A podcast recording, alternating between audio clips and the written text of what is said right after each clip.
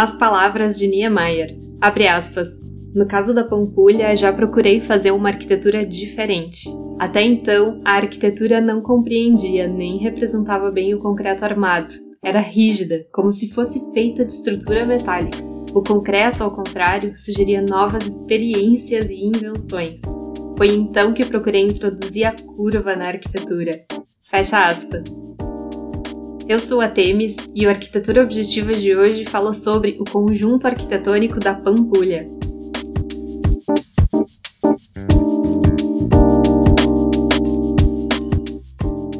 O que às vezes chamamos somente de Pampulha é, na verdade, um conjunto urbano formado pelos edifícios de jardins do cassino, da Casa do Baile, do Yacht Clube, da Igreja de São Francisco de Assis e da residência de final de semana de Juscelino Kubitschek, todos localizados ao redor da Lagoa da Pampulha, em Belo Horizonte, no estado de Minas Gerais.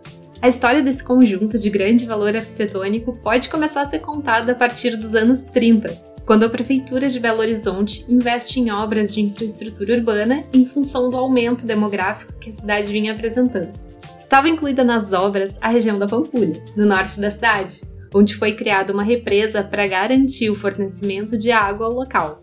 Então, o represamento da água do córrego chamado de Ribeirão da Onça, ou Ribeirão Pampulha, deu origem à lagoa que nos interessa nessa história, a Lagoa da Pampulha. Seguiu-se a isso o planejamento de bairros como o da Pampulha, que eram mais afastados do centro na época e que seriam destinados ao uso residencial, seguindo padrões urbanos dos chamados bairros jardins, inspirados, é claro, no conceito inglês de cidades-jardins, com grandes lotes, ruas arborizadas e casas isoladas nos terrenos. Mas o destino mais definitivo da Pampulha começa a ser traçado a partir de 1940, quando Juscelino Kubitschek chega à prefeitura de Belo Horizonte. JK, como é popularmente conhecido, tinha um espírito empreendedor e prezava pela modernização do país. Assim, ele promoveu a abertura de grandes avenidas e o planejamento de novas áreas e estruturas urbanas. Interessado na área da Pampulha, logo depois de tomar posse, ele convidou o professor Agache, um famoso urbanista francês, para sugerir um plano urbanístico para o local. E olhem só como o próprio Juscelino conta essa história.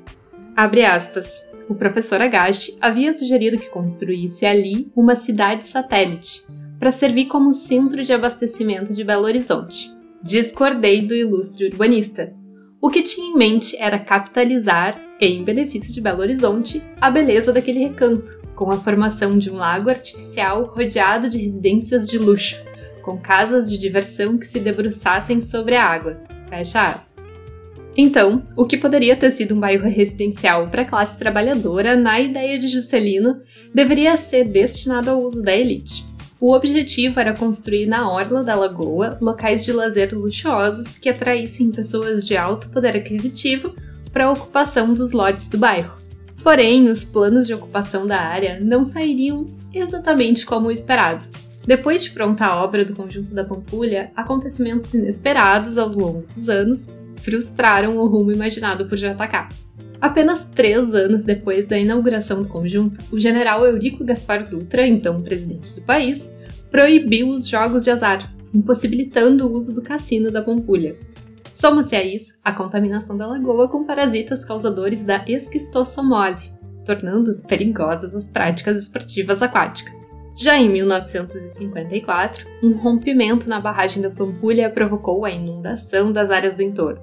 Mas vamos voltar ao começo da história. Decepcionado com a sugestão do ilustre professor francês, o JK dispensou Agache. E é nesse ponto que entra em cena Oscar Niemeyer. O então jovem arquiteto já estava em contato com as autoridades locais desde a construção do Hotel de Ouro Preto, em Minas Gerais, em 1940. Juscelino chama Niemeyer, o leva até o local e pede que apresente uma proposta para tornar a Pampulha um bairro lindo, com cassino, clube, igreja e restaurante. Desafiando o arquiteto, pediu o projeto do cassino para o dia seguinte. Oscar, por sua vez, não desapontou. Voltou para o hotel, em Belo Horizonte, e desenhou a proposta no quarto durante a noite. No dia seguinte, apareceu e a apresentou para Juscelino, que entendeu a capacidade de criação do jovem arquiteto. Firmava-se ali a primeira parceria entre eles. O Oscar disse o seguinte sobre seu trabalho na Pampulha com o JK. Abre aspas. Nunca tinha visto tanto entusiasmo, tanta vontade de realizar, tanta confiança no empreendimento que, no momento, muitas dificuldades teria pela frente. E a obra começou. JK a segui-la diariamente, convicto de que seria a coisa mais importante para aquela cidade. Quantas vezes visitamos a obra da Pampulha? Quantas vezes fomos de lancha para vê-la de longe se refletir nas águas da lagoa? E JK não se continha. Que beleza! Vai ser o bairro mais bonito do mundo! Fecha aspas. Os edifícios do conjunto da Pampulha foram construídos quase que simultaneamente, entre 1942 e 1943. Um dos seus grandes méritos é a integração com a paisagem. Devido à forma com que Niemeyer implantou os edifícios no terreno, a Lagoa da Pampulha serve como elemento articulador do conjunto, permitindo relações visuais entre os edifícios e a paisagem. O cassino e a igreja foram implantados em penínsulas, a casa de baile em uma ilhota próxima ao cassino, o Yacht Club foi disposto de forma linear junto à obra. Já a casa de Juscelino está implantada dentro do bairro, porém tem vistas privilegiadas para a lagoa. Todo o conjunto é complementado pelo paisagismo moderno de Burle Marx, responsável pelo tratamento da orla e também dos jardins dos edifícios. Aliás, aqui no feed do podcast foi lançado há algumas semanas um episódio especialmente sobre Burle Marx. Fica como sugestão para ouvir depois que terminar este episódio aqui. Bem, embora os edifícios sejam diferentes entre si, é possível perceber uma coesão e uma forte identidade dada ao conjunto. Um dos aspectos que traz essa unidade geral é a adoção de soluções arquitetônicas resultantes da estrutura das construções, onde foram exploradas as potencialidades plásticas do concreto armado. Além dos já consagrados pilotis e estruturas independentes que foram aprendidas com a arquitetura moderna internacional, Niemeyer quebra o rigor das linhas retas ao incluir formas arrojadas e curvas moldadas em concreto. Vejam como o Oscar explica isso. Abre aspas. E tudo começou quando iniciei os estudos da Pampulha, minha primeira fase, desprezando deliberadamente o ângulo reto, tão louvado, e a arquitetura racionalista feita de régua e esquadro, para penetrar corajosamente nesse mundo de curvas e formas novas que o concreto armado oferece. E foi no papel, ao desenhar esses projetos, que protestei contra essa arquitetura monótona e repetida, tão fácil de elaborar que se multiplicou rapidamente, dos Estados Unidos ao Japão. E o fiz com a desenvoltura que meu sósia pedia, cobrindo a igreja da Pampulha de curvas variadas, e a marquise da casa do baile a se desenvolver também em curvas pela margem da pequena ilha. Era o protesto pretendido que o ambiente em que vivia exaltava com suas praias brancas, suas montanhas monumentais, suas velhas igrejas barrocas, suas belas mulheres bronzeadas. Alguns, ainda presos às limitações funcionalistas da época, tentaram criticar a Pampulha, mas se tratava de obra tão correta e criativa que justifica o comentário, já mencionado aqui, do meu colega francês de Roche. Pampulha foi o grande entusiasmo da minha geração. Fecha aspas. Modesto esse Niemeyer, não é mesmo? Bom, quem pode, pode. Mas vamos aos edifícios. O edifício do cassino é onde se notam mais influências da arquitetura de Le Corbusier, devido à presença de estrutura independente gerando planta livre e fachada livre. Ele é formado por três volumes interligados entre si: um bloco retangular principal, um bloco menor de apoio e um bloco curvo, com planta em forma de pera, que abriga restaurante e pista de dança. No exterior, vemos uma marquise curva apoiada em finos pilares e vedações mesclando alvenaria revestida ou esquadrias de vidro. Nos interiores, os materiais são sofisticados, como os revestimentos de aço inox dos pilares e os pisos de mármore. Muitos consideram o cassino a primeira obra-prima de Niemeyer. Seja como for, é certo que ela foi concebida como o edifício mais destacado do conjunto e deveria atrair grande número de visitantes. De forma a complementar o uso do cassino, foi criada a Casa de Baile. Ela foi pensada para dar vida a danças e shows populares, e por isso recebeu materiais menos luxuosos. Composta por um grande salão circular e uma marquise que se prolonga serpenteante ao acompanhar as curvas da orla da lagoa, a casa de bailes foi posicionada em uma ilhota acessada por uma pequena ponte de pedestres. É um edifício baixo e menor quando comparado ao cassino, que é muito mais suntuoso. Mas aqui, Niemeyer inova ao criar a marquise de formas curvas, composta por uma laje horizontal apoiada sobre pilares. Esse elemento ajuda a emoldurar a paisagem e cria um espaço aberto para contemplar a paisagem da lagoa. Eu confesso que é a minha obra favorita na Pampulha. Depois me conta qual é a sua. Bom, na margem oposta ao cassino foi posicionado o Yacht Club, Contrastando com as formas sinuosas da casa de baile, o Yacht Club foi concebido com linhas retas. Nele chama a atenção o teto borboleta, com duas lajes que se inclinam no sentido oposto ao de um telhado convencional, convergindo para o centro. Além disso, Niemeyer usa diversos elementos já consagrados da arquitetura moderna, como janelas em fita, rampas, paredes de vidro e brises para proteção solar. Já em uma posição mais reservada na orla do lago, foi implantada a Igreja de São Francisco de Assis, que, por sua solução arquitetônica e estrutural, é considerada por muito a obra mais interessante do conjunto da Pampulha.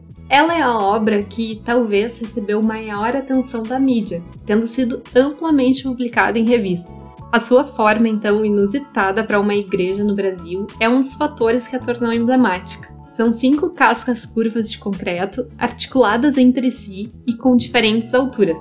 A maior abriga a nave principal da igreja. Dessa maneira, o Niemeyer explora as potencialidades plásticas e estruturais do concreto armado, proporcionando um casamento bem sucedido entre estrutura e arquitetura.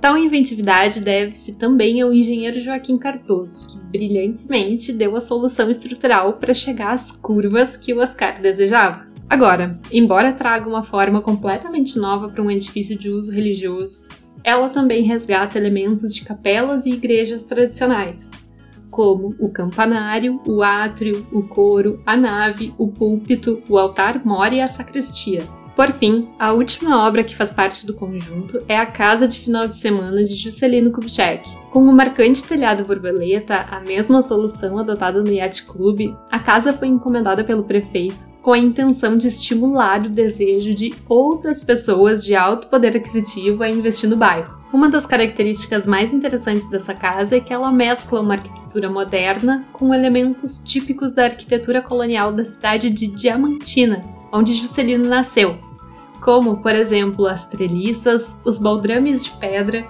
o telhado com beirais e as esquadrias azuis. Todos os edifícios receberam também obras de arte que se transformaram em elementos indissociáveis das construções. Assim, as esculturas, os murais de Cândido Portinari, as azulejarias que revestem as paredes e os jardins de Bulemarques, entre outras obras, foram integradas à arquitetura e conferem um caráter de obra total ao conjunto, sendo fundamentais para sua expressão plena. Com o passar do tempo, à exceção da igreja, os edifícios tiveram alterações nos seus usos. O cassino é o atual Museu de Arte da Pampulha. A Casa de Baile é o atual centro de referência em urbanismo, arquitetura e design. O Yacht Club foi privatizado e é o atual Yacht Tênis Club. Já a residência de JK foi transformada no Museu Casa Kubitschek, Atualmente, todo o conjunto moderno da Pampulha é protegido como patrimônio a níveis municipal, estadual e nacional. E no ano de 2016 foi reconhecido como Patrimônio da Humanidade pela Unesco. Um bom resumo que explica a importância desse conjunto está no dossiê de candidatura para sua inclusão na lista do Patrimônio Mundial, que diz o seguinte: abre aspas. O que torna o conjunto moderno de Belo Horizonte excepcional é a maneira inovadora com que os recursos formais e tecnológicos de seu repertório foram utilizados e a forte expressividade de conjunto ali gerada.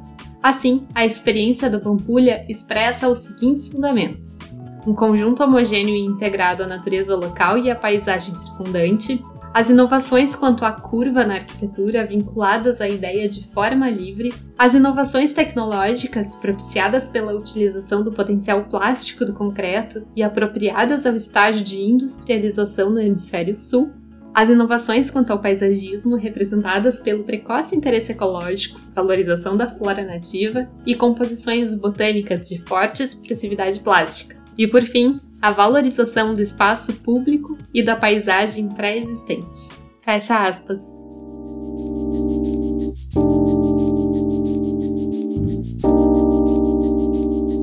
Queridos ouvintes, muito obrigada pela companhia. Eu espero que tenham gostado de ouvir sobre a Pampulha. Depois eu quero saber qual é o seu prédio favorito no conjunto. E se você está gostando do podcast, apoie o nosso crescimento compartilhando os episódios. Manda para alguém que também possa se interessar ou então compartilha nos seus stories e marca o perfil da Arquitetura Objetiva. Assim eu vou saber que você compartilhou e aí eu vou poder agradecer pessoalmente. Mas a melhor forma de apoiar o podcast é se tornando um apoiador da nossa campanha de financiamento coletivo. Basta acessar apoia.se barra arquitetura objetiva e fazer a sua assinatura para apoiar o podcast e, em troca, receber materiais exclusivos com muito conteúdo sobre arquitetura. Não deixe de acompanhar também as postagens nas redes sociais em arquitetura objetiva, porque lá eu sempre posto conteúdos complementares sobre os temas aqui do podcast. E se você estiver ouvindo no Spotify ou no Apple, lembre-se de classificar com 5 estrelinhas o programa, porque isso nos ajuda muito a crescer nos aplicativos.